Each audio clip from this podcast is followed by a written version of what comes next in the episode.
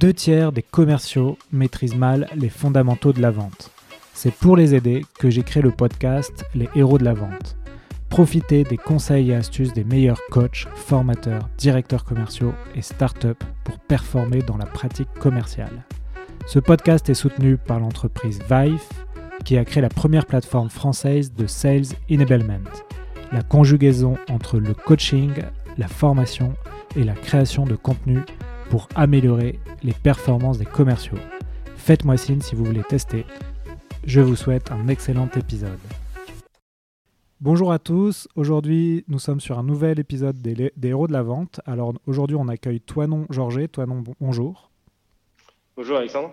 Toinon, tu es le CEO de Prospectine. Euh, peux-tu te présenter aux auditeurs et présenter euh, ta boîte? Bien sûr moi, je suis le CEO de Prospectine. Prospectine, c'est une équipe de, de cinq personnes aujourd'hui et on propose un outil d'automatisation euh, pour LinkedIn. Donc, le principe, c'est de pouvoir créer des, séquences d'invitation de, messages, exactement comme c'est fait via LinkedIn, via du mailing euh, aujourd'hui, ce qu'on appelle du mailing transactionnel, mais sur LinkedIn. Et donc, on va automatiser toute la partie génération de leads via LinkedIn. Ouais, alors du coup, je, vous invite à le tester, cet outil. Moi, je l'utilise, c'est vraiment top. Euh, ça fait combien de temps que tu as créé Prospectine? Alors nous, ça fait un an et demi qu'on existe juridiquement et Prospectine euh, est en bêta gratuite, a démarré sa bêta gratuite début juillet et il est commercialisé depuis début septembre. Ok, génial. Alors tu, tu, nous en parleras au cours du podcast, hein, euh, j'imagine. Aujourd'hui, la thématique que, que, tu voulais aborder, c'est comment scaler sa vente avec une équipe de 5 personnes pourquoi euh, c'était un sujet qui, te tenait à cœur, euh, toi, toi non?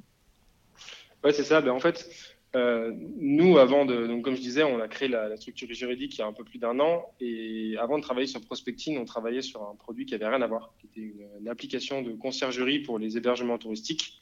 Donc, on ciblait les hôtels et campings. Et en fait, on s'est rendu compte en voulant développer notre activité, on est plutôt une équipe tech et on voulait, euh, on voulait vendre tout de manière digitalisée. Et on s'est rendu compte que c'était pas possible sur ce marché et qu'on était obligé d'aller faire de la vente euh, dite classique avec du téléphone à froid. Et c'était pas ça qu'on voulait faire euh, nous dans l'équipe. Et donc on a décidé de développer un outil d'automatisation pour aller chercher nos leads automatiquement sur LinkedIn. Et c'est en développant cet outil qu'on a eu des retours de personnes de notre entourage qui nous ont dit que l'outil les intéressait et qui voulaient l'acheter. Donc, on a développé une version euh, commercialisable et en fait, maintenant, c'est euh, l'essentiel de notre activité, c'est cet outil. Et c'est pour ça qu'aujourd'hui, je voulais parler de ça. C'est comment aujourd'hui on peut ne plus avoir une équipe de commerciaux pour vendre un produit et comment on crée un process qui permet de vendre euh, à grande échelle avec une toute petite équipe. Super. Ah, alors du coup, en gros, l'objet du podcast, c'est que tu nous parles en fait de ton expérience et des bonnes pratiques, des mauvaises pratiques. Donc, euh, est-ce que tu peux déjà nous, donner les bonnes pratiques pour euh, en fait euh, développer une entreprise avec une petite équipe? Selon toi, c'est quoi les, points, les, points clés, les points clés selon toi aujourd'hui? Nous, aujourd'hui, on a pris un parti. la première chose qu'on souhaite faire, c'est avoir un, support client qui soit exceptionnel.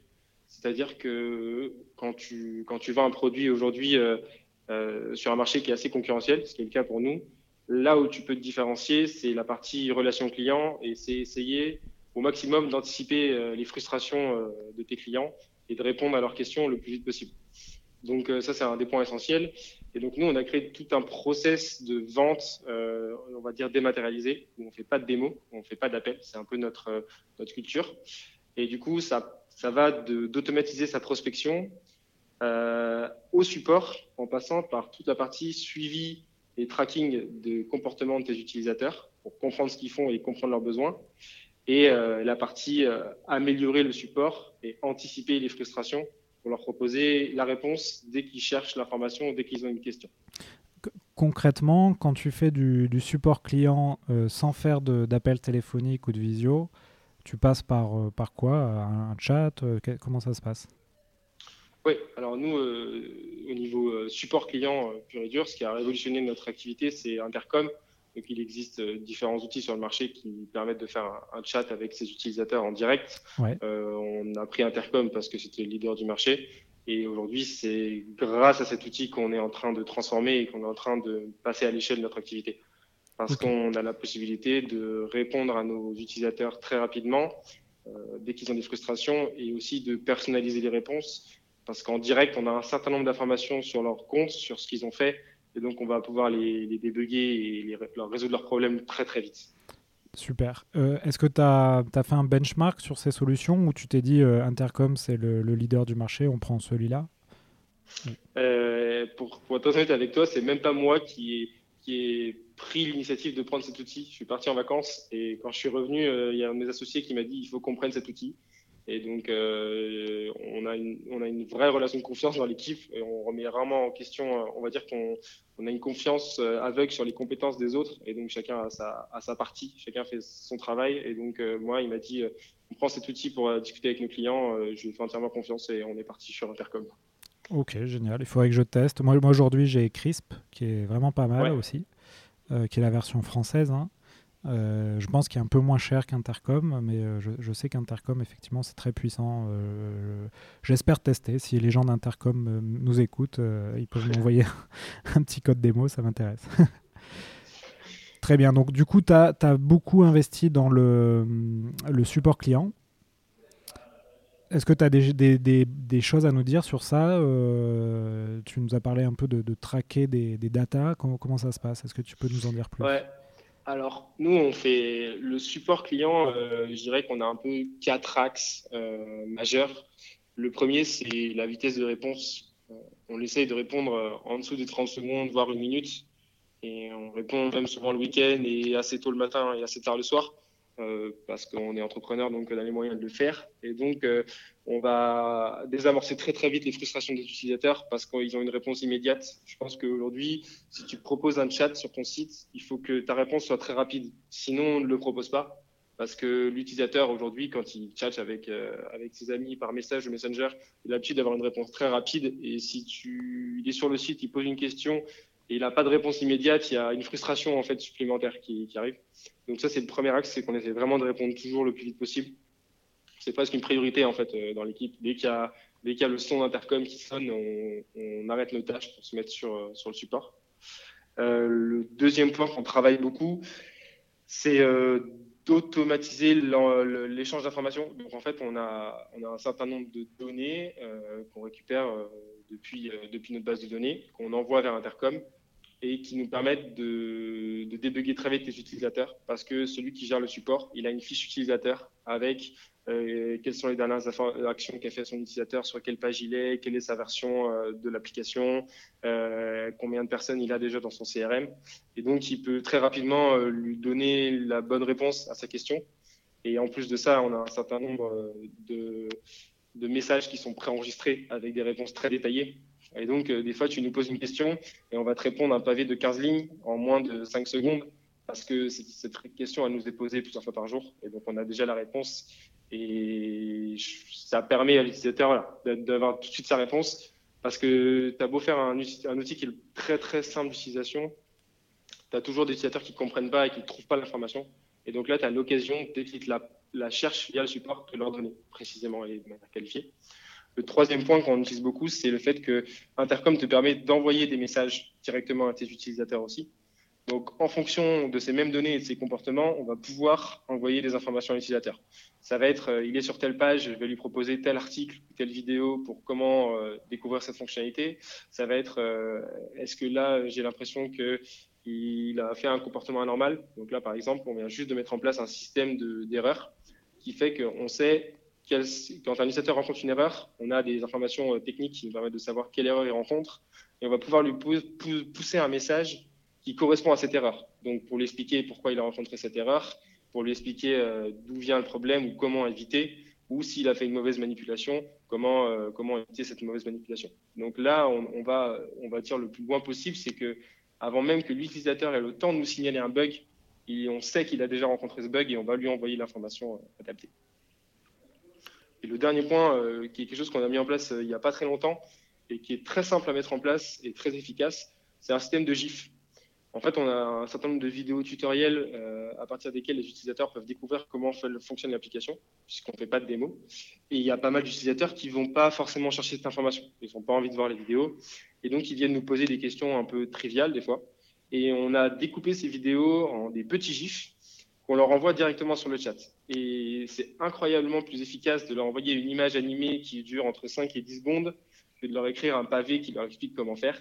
Et ça, ça offre des résultats au niveau du support qui est vraiment incroyable. Et je peux conseiller, que conseiller cette technique qui est vraiment très simple à mettre en place à toutes les personnes qui ont, qui ont un SaaS, un SaaS B2B et qui ont besoin d'expliquer comment fonctionne leur outil via un chat. Ouais, c'est vraiment une bonne idée. Euh, juste pour, pour euh, rentrer un peu dans le détail, quand tu envoies des, des messages, euh, on va dire, des messages génériques à un utilisateur qui t'a posé une question que vous connaissez déjà, c'est quoi? C'est un, raccourci dans Intercom ou c'est c'est vous qui faites un copier-coller d'un message que vous avez dans une base de données? Comment ça se passe concrètement? En fait, Intercom te permet de déclencher des messages sur des événements précis. D'accord. Donc, par exemple, quand, tu, quand l'utilisateur rencontre une erreur, euh, notre, serveur envoie une, information à Intercom comme quoi cet utilisateur a telle euh, information sur son erreur. Et du coup, Intercom, on a pu programmer un message qui dit quand un utilisateur rencontre telle erreur, il reçoit un message qui lui précis correspondant à cette erreur. Oui, donc, et donc euh, on, a, on a juste à setup ces messages-là dans le back-office d'Intercom en fonction de ce qu'envoie le serveur qu'on a, a, défini en amont avec les développeurs. Et après, tout est automatisé. D'accord, ouais, c'est automatisé. ouais, c'est vraiment top. Génial. C'est quoi les. Euh, tu as peut-être d'autres choses à ajouter avant qu'on passe aux autres questions? Ou c'est les, euh. quatre, les quatre étapes, euh, les quatre axes C'est ce qui te permet, vous, de, structurer le support? Pour nous, c'est vraiment, ouais, sur le, sur le support, c'est vraiment les quatre axes les plus importants. Et je rajouterais un bonus, mais je pense qu'il doit être inhérent à tout support client c'est mettre son ego de côté et toujours, c'est toujours le client qui a raison. là, on vient de faire la mise à jour, on a pas mal de clients qui sont mécontents et on n'hésite pas à, faire nos plates d'excuses et c'est toujours l'utilisateur qui a raison, quoi qu'on fasse. Donc on, va donner euh, ce que l'utilisateur recherche et s'il rencontre une frustration, on va, on va lui offrir des, mois gratuits, des codes promo, on va pas hésiter. Nous, le plus important, c'est que l'utilisateur il parte content et en fait, euh, ça nous offre aujourd'hui dans notre croissance aussi une partie de, de qui est très très importante parce que les gens, quand ils rencontrent un bug, quand ils rencontrent un problème, une frustration, on y répond très très vite. Et donc, quand tu viens utiliser Prospecting aujourd'hui, tu sais que même s'il peut rester un bug, même s'il peut rester une frustration, on va y répondre très très vite. Et donc, euh, ça te donne une confiance dans l'outil, dans le temps, où tu sais que si tu souscris à ce, produit-là, à ce service-là, derrière, tu as un, support qui, vient répondre à, tes attentes et le problème que tu rencontreras plus tard sera résolu euh, dans tous les cas. Super.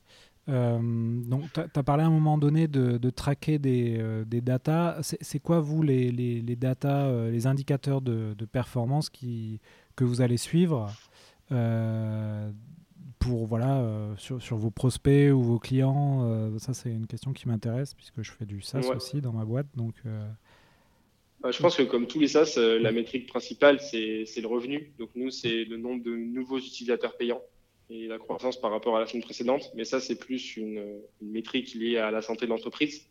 Et après, nous, on, va, on a un funnel euh, assez défini sur notre produit euh, qui va plus loin que le funnel euh, classique AARRR. On a des étapes en plus. pour te donner le process exact, nous, on mesure quand est-ce qu'un prospect arrive sur le site. donc en fait, on a je vais y revenir après sur la, sur la, la prospection LinkedIn, mais nous, on traque tous les liens qu'on envoie sur LinkedIn dans nos campagnes. Et donc, on connaît l'origine euh, et la typologie de prospects qui visitent notre site. Donc, on a évidemment un certain nombre de landings qui vont s'afficher en fonction euh, de la typologie. Et, euh, et on va mesurer combien de messages on a envoyés avec, avec ce lien de tracking, combien de gens sont venus sur le site avec ce lien de tracking, combien de gens ont téléchargé, enfin, ont cliqué sur le bouton de téléchargement de l'extension. Ensuite, combien de gens ont vraiment téléchargé l'extension sur le Chrome Store. Donc là, ça nous crée un compte utilisateur en base de données. Et après, on va mesurer dans la vie d'utilisateur, euh, est-ce qu'il a fait son premier export de prospect C'est une métrique pour nous importante. Euh, quand tu utilises Prospecting, toi tu l'as utilisé, il y a besoin de passer par cette étape où on cherche des contacts sur LinkedIn et on les exporte dans le back-office. Et on sait que tout utilisateur qui ne fait pas cette action ne convertira jamais. Donc c'est vraiment une métrique qu'on suit. Et la deuxième métrique, je dirais, d'activation, c'est le fait que l'utilisateur va mettre une action dans sa file d'attente et donc va commencer à envoyer des invitations ou des messages sur LinkedIn avec notre outil. Et ensuite, on va suivre un certain nombre de, métriques sur la vie de l'utilisateur qui vont être euh, est-ce qu'il revient euh, une semaine après, deux semaines après, trois semaines après, quatre semaines après Combien d'utilisateurs avec ce clé tracking désinstalle et combien d'utilisateurs payent directement Ok, super. Euh, quand tu traques les liens sur LinkedIn, c'est quoi, quoi comme outil que tu utilises? Alors nous, on est un peu, euh, on fait un peu tout euh, à la maison, on va dire. On est, on est un peu profil tech et on aime bien personnaliser nos, nos outils. Donc euh, désolé pour les auditeurs, mais on pourra pas, je pourrais pas proposer d'outils de tracking. On a tout développé en interne. Donc nous, on a, on a un système de tracking en interne quand on envoie vers notre site avec juste des clés qui sont mises derrière l'URL. Donc c'est pas forcément très discret, mais ça mérite de bien marcher. Et derrière, on stocke un cookie qui nous permet, euh, quand l'utilisateur télécharge derrière, de savoir qu'il vient de cette clé-là. Et après, son compte est affecté à cette origine pour toute sa vie. Et donc, on a euh, les origines de nos utilisateurs euh, en base de données. Et du, coup, vous êtes combien dans l'équipe? On est cinq dans l'équipe. Cinq. quatre plus une alternante. Et, c'est principalement des, des, profils tech? Alors, on, est, on a deux développeurs plus euh, moi qui ai de base un profil tech, qui me suis plus euh, converti dans la partie business, mais qui a un profil plus d'ingénieur. Et après, on a euh, une personne qui est vraiment dans la partie business et une alternante qui est sur la partie plus communication, marketing. D'accord, super. Super. Donc, ok, bah merci pour les, les KPI là, que tu nous as donnés. Est-ce que tu as des informations que tu remontes à, à Slack? Euh, oui, alors nous c'est pareil, on a bien automatisé pas mal de choses. Euh, on, a, on a plusieurs même euh, process d'automatisation, on aime bien en régulier avec ça. On a, les développeurs adorent, adorent faire ça. On a tout un système sur Slack qu'on a fait nous-mêmes. On n'a pas utilisé Zapier parce que c'était trop cher. Mais si on a qui veulent le faire, Zapier se prête parfaitement à faire ça. En gros, dès qu'on a, en fait, toutes les, toutes les données que je t'ai données là, les KPI, il faut remonter sur un channel Slack. Donc, dès que quelqu'un s'inscrit, on a une information sur Slack. Dès que quelqu'un euh, exporte un prospect, on a une information sur Slack. Dès que quelqu'un télécharge, on a une information sur Slack. Et dès que quelqu'un paye, on a une information sur Slack. Ah, pareil pour les désinstallations. Et en plus, on a fait euh, quelque chose d'assez sympa, c'est qu'on a un ordinateur qui est branché sur une enceinte et on joue des sons en fonction des actions des utilisateurs. Ce qui est quelque chose d'assez cocasse dans, dans, le bureau, mais qui est, qui fait un peu partie de notre, notre culture maintenant, c'est qu'on a un gros gong de méditation quand quelqu'un s'inscrit, on a un, bruit d'Edge of Empire 2 quand quelqu'un euh, exporte ses prospects, et on a différents sons en fonction des, types de paiements qui sont faits. Donc euh, ça met une ambiance sympa dans, dans, dans, le bureau quand il y, a un paiement, tout le monde est content et, et on sait tout de suite quel est le paiement. Edge of Empire 2, ouais, je, je, vois le genre de son que tu peux avoir. J'ai été un gamer par le passé. ok, super, toi non. Euh, du, du, coup, est-ce que tu peux aussi nous, nous, parler un peu de, du coup, de, la, de votre cœur euh, métier, euh, la prospection sur LinkedIn? Est-ce que tu peux nous donner un peu des, des clés, des, bonnes pratiques? Je sais qu'il y a beaucoup d'éditeurs, d'auditeurs qui, qui, qui, essayent de prospecter sur LinkedIn et, et, bon, qui sont très preneurs, de, très friands de conseils là-dessus. Ouais, bah, c'est vrai que nous, on se rend compte en créant un outil assez ergonomique pour prospecter sur LinkedIn, ce qui n'était pas trop le cas des outils avant sur le marché, qu'on a beaucoup de gens qui, en fait, on maîtrise pas du tout la prospection sur LinkedIn. Ils savent que c'est un canal euh, exceptionnel pour générer des leads aujourd'hui, mais ils n'ont pas les bonnes pratiques et les bonnes méthodes. Donc, euh, je pense que comme toute, euh, toute technique de prospection, il faut faire du test. Il faut faire du test AB en fait. Il faut tester des hypothèses et tester des cibles et tester des discours. Ça, c'est la première chose.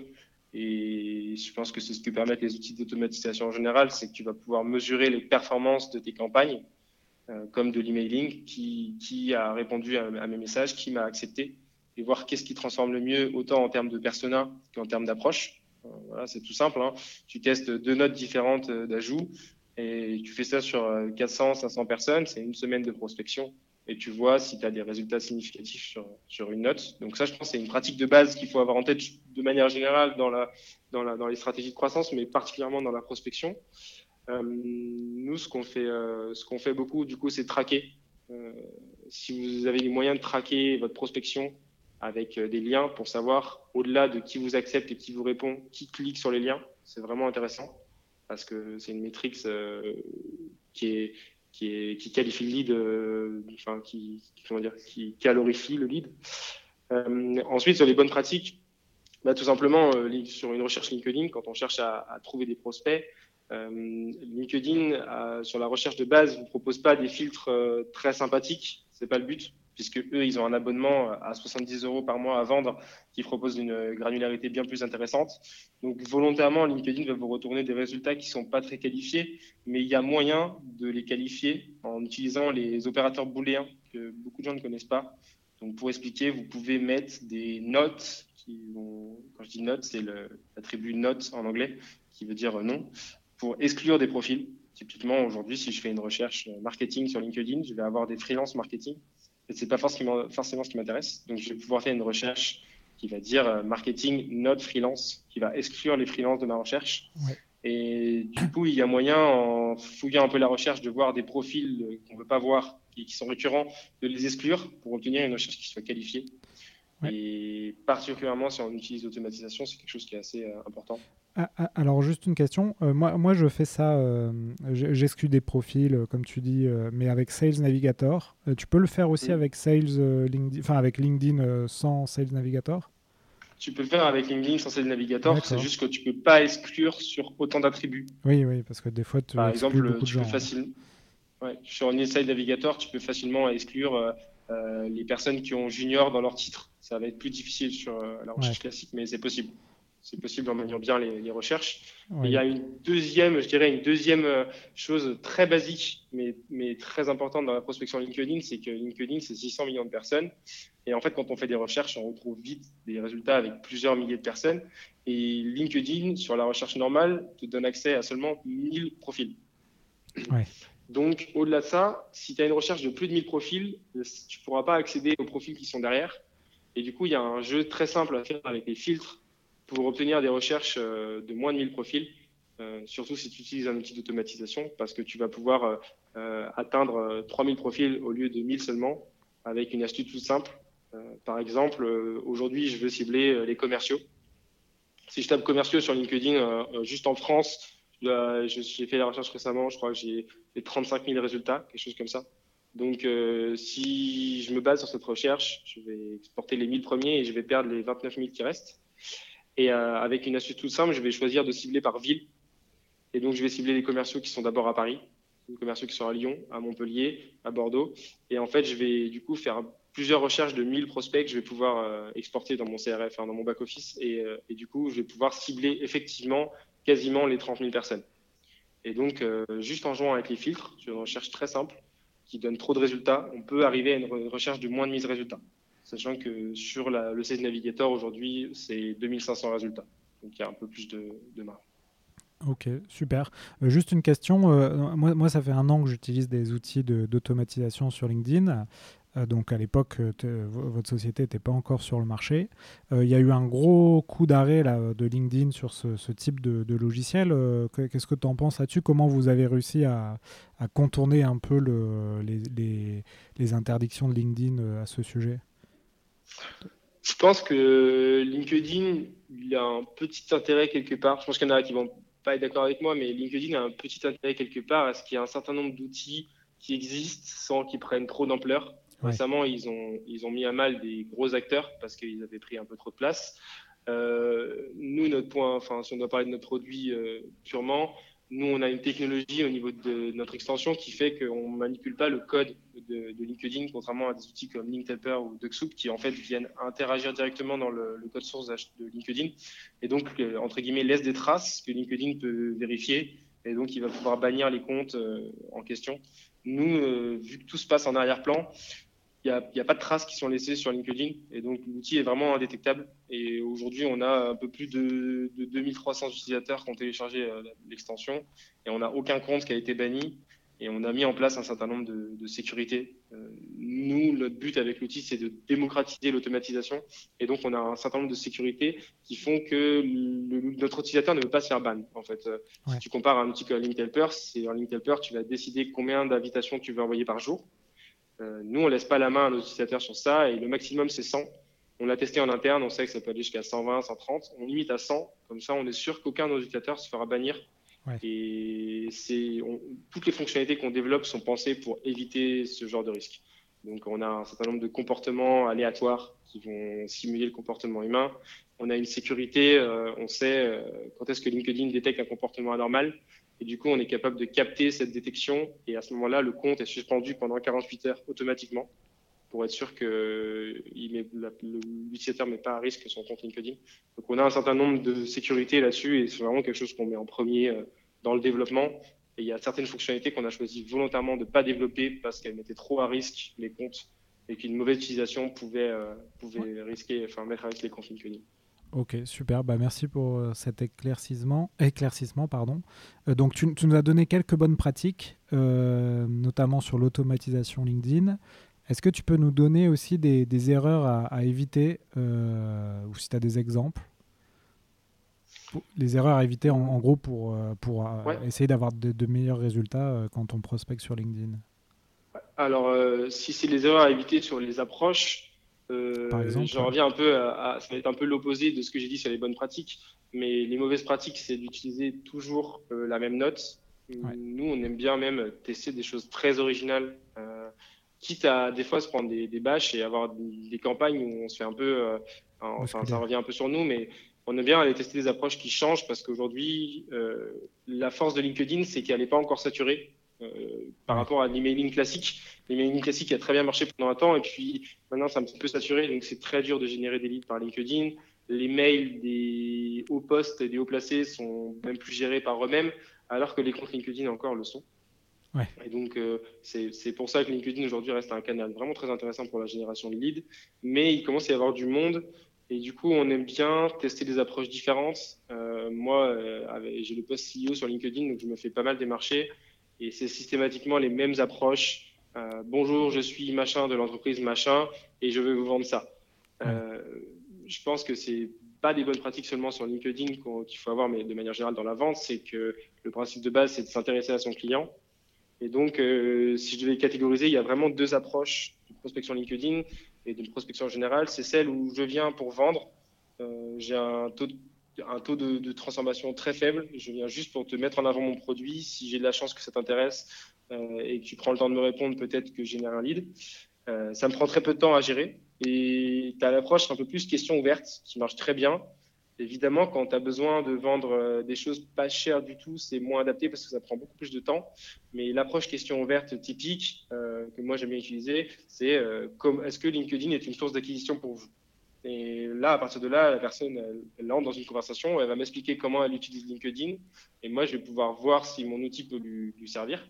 Et je vais pouvoir voir si, comment lui vendre, en fait, quelle est la fonctionnalité qui va, qui va matcher avec ses besoins. Et je vais mettre celle-là en avant et j'ai beaucoup plus de chances de convertir le, prospect euh, en lead qualifié, voire en client et en utilisateur. Donc ce serait voilà l'approche classique. Faut pas hésiter, je pense, à, à, tester des choses, des choses un peu originales. Euh, le tutoiement, je teste un peu le tutoiement en ce moment. Euh, sur les gens de plus de 40 ans en France, euh, j'ai pas des très bons retours, mais dès qu'on est un peu plus sur sur des gens un peu plus jeunes, ça marche assez bien. Ouais.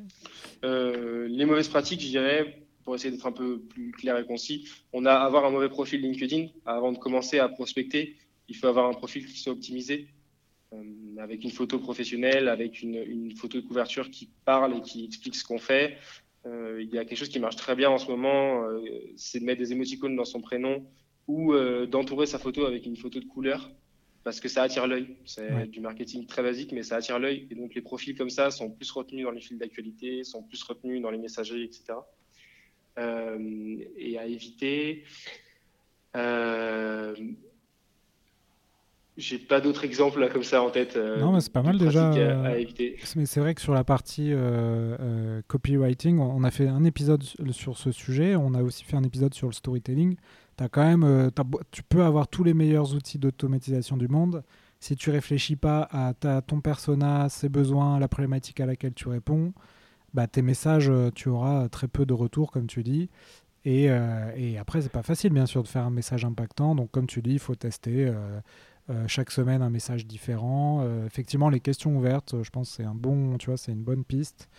et, déjà, ce que tu nous as dit, c'est déjà des, des, bons, des bons indices pour commencer, quoi. C'est ça. après, il y a une différence entre ce que tu veux faire. Par exemple, nous, la question ouverte, on l'a pas mal testé, mais elle est très chronophage parce que tu rentres dans une conversation où tu as beaucoup d'échanges avec la personne. Et nous, euh, le but à la fin, c'est de closer une vente d'un outil qui coûte 10 euros par mois. Et donc, euh, on, l'utilise un peu moins maintenant, quitte à devoir avoir des approches qui sont des fois un peu moins qualitatives. Mais il y a une vraie réflexion sur ce que tu cibles. Si tu cibles les, les, les CEO du 440, tu vas pas avoir la même approche que si tu cibles euh, les commerciaux euh, dans toute la France parce que tu n'as pas le même volume. Donc, euh, et, tu ne vends pas forcément le produit, le même produit. Si tu vends une prestation de service qui vaut 10 000, 10 euros, forcément, tu peux te permettre de prendre du temps à, discuter avec ton prospect. Si tu vends une prestation qui en coûte 10, tu n'as pas le même temps à accorder à chaque prospect pour avoir un héroïque qui soit positif. Oui, bien sûr.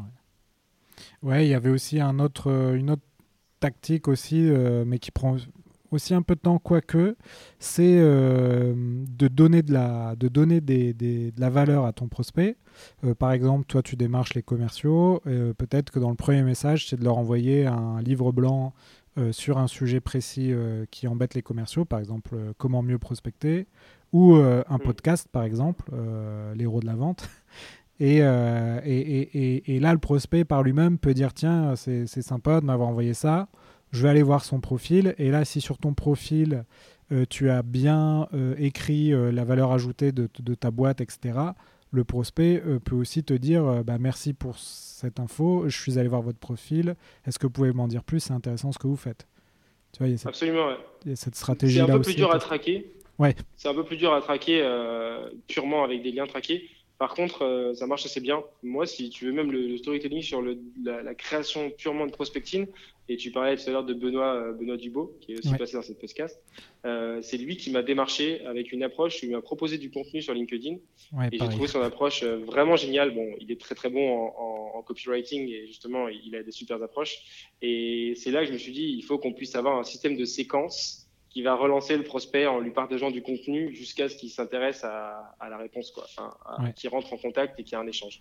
Et là, on commence à tester euh, avec du contenu qu'on a créé. Et c'est vrai que tu as une approche complètement différente parce que tu apportes de la valeur à ton prospect et tu peux faire du coup de l'inbound, de l'outbound avec de l'inbound. Et c'est, je trouve ça vachement intéressant parce que ça fait plusieurs moments qu'il y a pas mal de gens qui se posent entre l'outbound et l'inbound. Et avec LinkedIn et des outils comme ça, tu peux faire les deux en même temps. Et et ça donne des résultats qui sont vraiment très intéressants. Ouais, la seule chose, c'est qu'en général, quand on, enfin, ce qui, ce qui se passe aujourd'hui avec moi, quand ton prospect euh, commence à te dire merci pour ce contenu, ça va arrêter le séquençage de ton, de ton logiciel. Donc, tu es obligé de reprendre la main de manière manuelle. Et c'est là, effectivement, que ça peut être chronophage. Euh, il faut que tu arrives à trouver le moyen à un moment donné pour que ton prospect euh, bah, s'intéresse à telle solution. Donc, ça, c'est toujours. C'est toujours le, un peu délicat, donc il faut toujours vraiment tester et trouver les, meilleurs leviers pour euh, qu'à un moment donné, le prospect se dise bon, euh, pouvez-vous me parler de votre offre C'est ça. Moi, je teste quelque chose qui est un, petit, une petite étude que je suis en train de faire, un, truc un peu plus fastidieux, mais euh, je propose, quand une personne me répond et a été intéressée par mon contenu, mais que du coup elle sort de ma séquence, je lui propose de recevoir d'autres articles plus tard et si elle accepte, en fait, euh, je vais la supprimer de, de, la campagne dans laquelle elle est dans mon, dans, mon, dans mon, outil de prospection et je vais la réexporter manuellement dans une campagne que j'ai appelée newsletter. Oui. À partir de laquelle je vais partager mes nouveaux articles et je vais faire comme une newsletter euh, par mail, sauf que c'est une newsletter sur LinkedIn. Donc j'ai des taux d'ouverture qui sont un peu plus intéressants.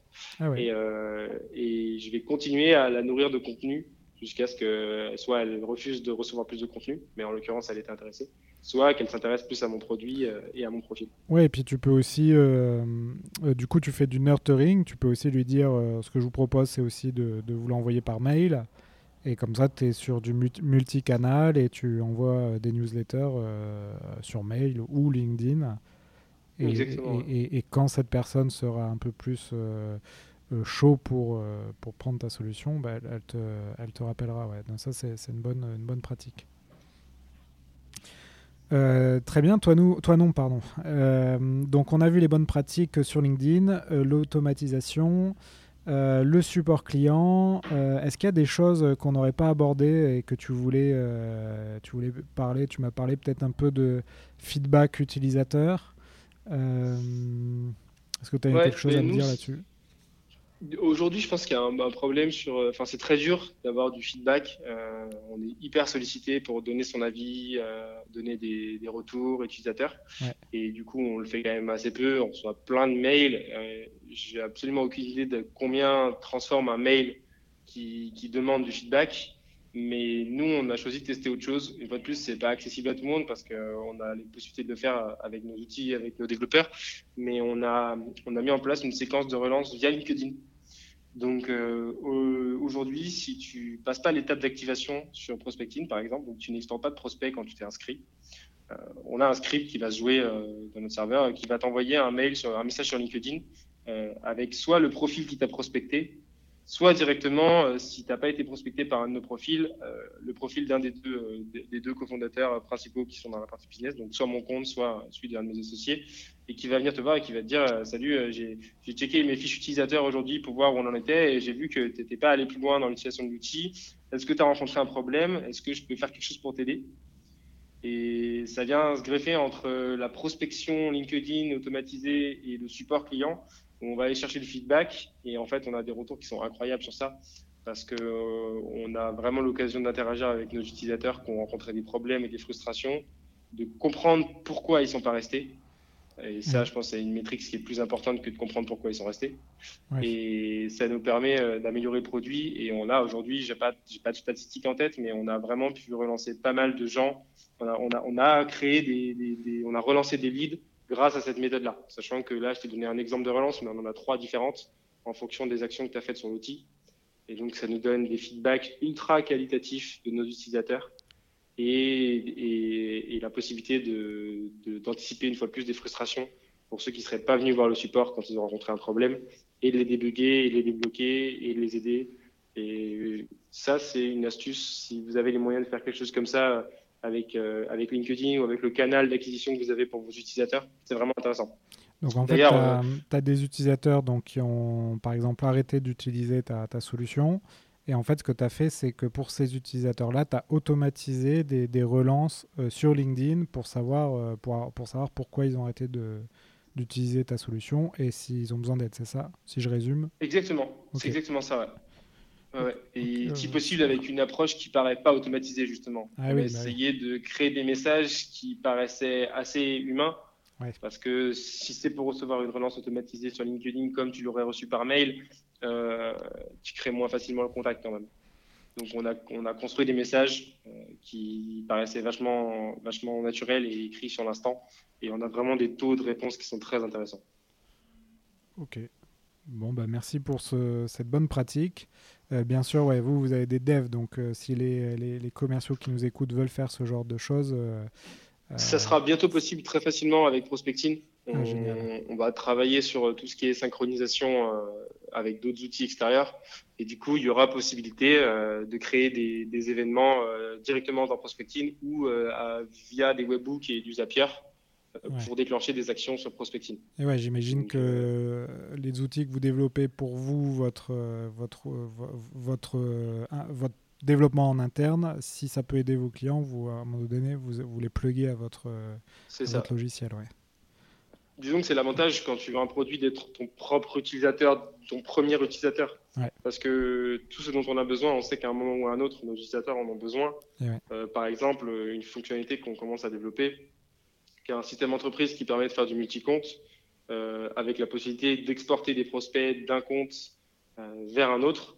C'est une fonctionnalité qu'on a développée il y a peut-être deux mois en interne et là on a des utilisateurs qui commencent à nous la demander et donc elle est prévue pour la prochaine mise à jour et elle est, déjà réfléchie en interne et donc euh, c'est un bout de chemin qui est déjà fait et on sait comment la construire et comment elle va correspondre exactement à l'utilisation qu'en auront nos utilisateurs. Et donc on va proposer un truc assez sympa en termes d'expérience. Bon, euh, très bien. Très bien. Toi, non. Alors, on, a, on va arriver à une quarantaine de minutes là, donc on va, on va passer aux questions de la fin. Euh, toi, non. Est-ce que toi, tu as euh, des, des, outils ou des routines qui t'aident au quotidien à, performer, à gagner du temps? Est-ce que tu as des choses là-dessus des, que tu peux nous, nous présenter moi je, suis, moi, je suis un passionné des routines. Ah D'un point de vue développement personnel, je pense que c'est ça qui permet d'accomplir des grandes choses sur du long terme. au lieu de faire une heure par semaine, fais cinq minutes par jour tous les jours et tu arriveras à faire pas mal de choses. Donc j'ai pas mal de routines assez perso qui sont autour de la lecture, euh, beaucoup d'étirements, un peu de méditation. Ah et dans l'équipe, on est très sport. C'est un peu la culture aussi. On, va quasi, on est quasiment tous euh, euh pratiquants d'une activité physique plus de trois fois par semaine. Donc, euh, ça fait partie un petit peu de la mentalité sport, de bonne santé. Ça permet d'être plus performant aussi d'être plus heureux. C'est bonheur qui est assez important. Donc, oui, de manière générale, je pense que pour être ouvert et pour avoir une approche, euh, quand tu fais de la prospection en plus et quand tu fais du, support client, tu es confronté à des gens qui sont souvent frustrés et énervés. Et si tu es bien dans ton corps, bien dans ta peau et que tu es stable, tu es beaucoup plus à même de désamorcer les, tensions et d'avoir des approches beaucoup plus qualitatives et de garder le sourire. Donc, euh, je conseillerais voilà, de manière générale tout ce qui est tout ce qui est approche développement personnel avec des routines, ne serait-ce que 5 minutes par jour, c'est déjà énorme si on fait ça tous les jours. Ouais, c'est la force des habitudes et c'est vrai que si tu arrives à mettre ça en place, euh, c'est top. Est-ce que tu as des logiciels que tu utilises aussi euh, On a compris du coup Prospectine, mais est-ce que tu en as d'autres? Euh, bah, on utilise euh, les outils, on va dire classiques, prospecting, intercom. Euh, ah oui, sans outils de chat, on n'en serait pas du tout au niveau où on en est. Ça a vraiment changé notre manière d'aborder la relation client. Ouais. comme je te disais, on développe beaucoup de choses en interne. je pense qu'aujourd'hui, il y a des outils comme Zapier qui deviennent essentiels.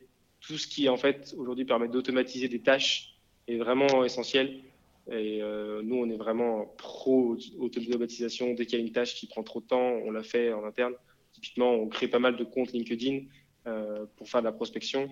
Et on a un process de création de compte et on a des scripts qui créent, des comptes tout seul, mais ce pas des outils qui sont, qui sont publics aujourd'hui. Euh, Google Analytics classique, ça permet de traquer beaucoup de choses déjà, très intéressant. Ouais. Et, euh, et après, euh, je recommanderais à tous les entrepreneurs qui se lancent dans un business de pas faire leur landing page tout seul et d'utiliser des outils. On avait fait cette erreur sur notre ancien produit où on avait passé trois semaines à développer notre landing page euh, pour qu'elle soit belle et au final on avait un résultat qui était à 10% de celle qu'on a aujourd'hui. Et aujourd'hui c'est juste un template qu'on a un petit peu trifouillé et ça nous donne euh, quelque chose de très beau et il y a des gens qui nous disent euh, félicitations à vos graphistes qui ont fait votre, votre landing page alors qu'on a juste pris un template qui nous a compté 50 dollars. Euh, ah ouais, et t'as utilisé, as, utilisé euh, quoi là du coup comme euh, logiciel, tu t'en souviens? C'était pas un logiciel, c'était un template Bootstrap, ça s'appelle. Ah ouais. Je sais pas si tu, si tu connais le concept. C'est un, outil qui permet, qui, qui, regroupe des, des templates de sites web pour pas très cher. Et après, il y a un petit travail entre guillemets de développeur, mais pour intégrer ton contenu dedans. Mais c'est assez simple et tu as des choses vraiment très jolies, très faciles à, à manier. Ouais, du coup, je suis sur votre site, c'est vrai que c'est très joli. ok, génial. Euh, est-ce que tu as du contenu à, partager euh, aux auditeurs? Ça peut être un blog, de la vidéo, des bouquins, que, sur, la vente si possible, mais bon, pour, si tu as d'autres euh, choses à partager. Je me, nourris plus en, contenu sur l'entrepreneuriat en général, mais je pense que c'est étroitement lié. Oui. je pourrais recommander que Coup d'État et Oussama Hamar, qui est un peu notre notre guide spirituel de l'entrepreneuriat. Euh, on en rigole un petit peu. Euh, j'écoute pas mal la podcast Growth Makers qui donne des bonnes pratiques autour de la vente et, et, l'entrepreneuriat en général et des techniques de, croissance. Donc ça, c'est vraiment pas mal. La lecture en général, euh, Hooked, euh, des, des, bouquins sur l'entrepreneuriat. Et nous, on a un blog aussi où on n'a pas encore partagé énormément de contenu, mais on a une belle étude de cas qu'on a partagée récemment sur comment on a obtenu 50% d'acceptation sur LinkedIn avec vraiment un détail de qu'est-ce qu'on a fait pour, euh, pour obtenir ça.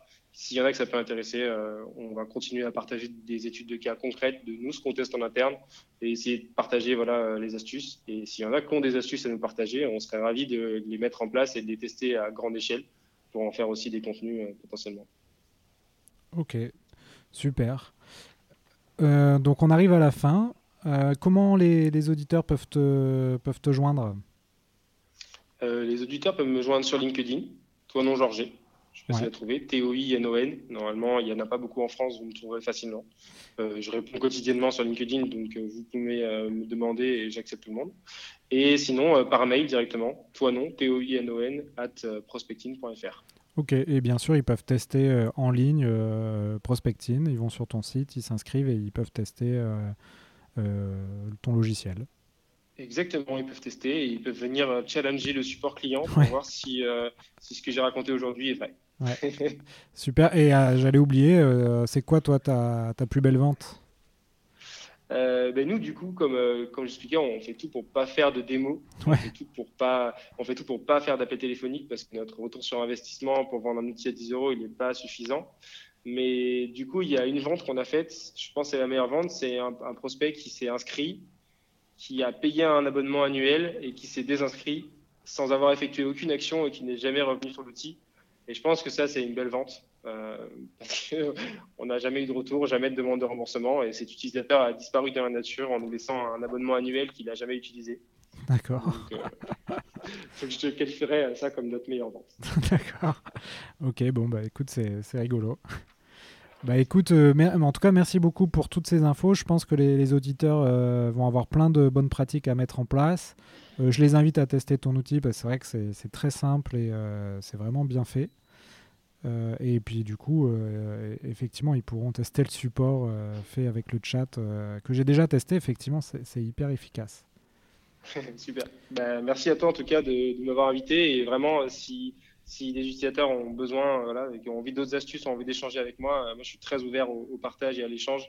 Je pense que c'est comme ça qu'on construit aussi des, nouvelles méthodes et des nouvelles perspectives. Donc ils n'hésitent pas à me contacter. Ok, bah écoute, merci pour ta dispo, toi non, et puis à très bientôt alors.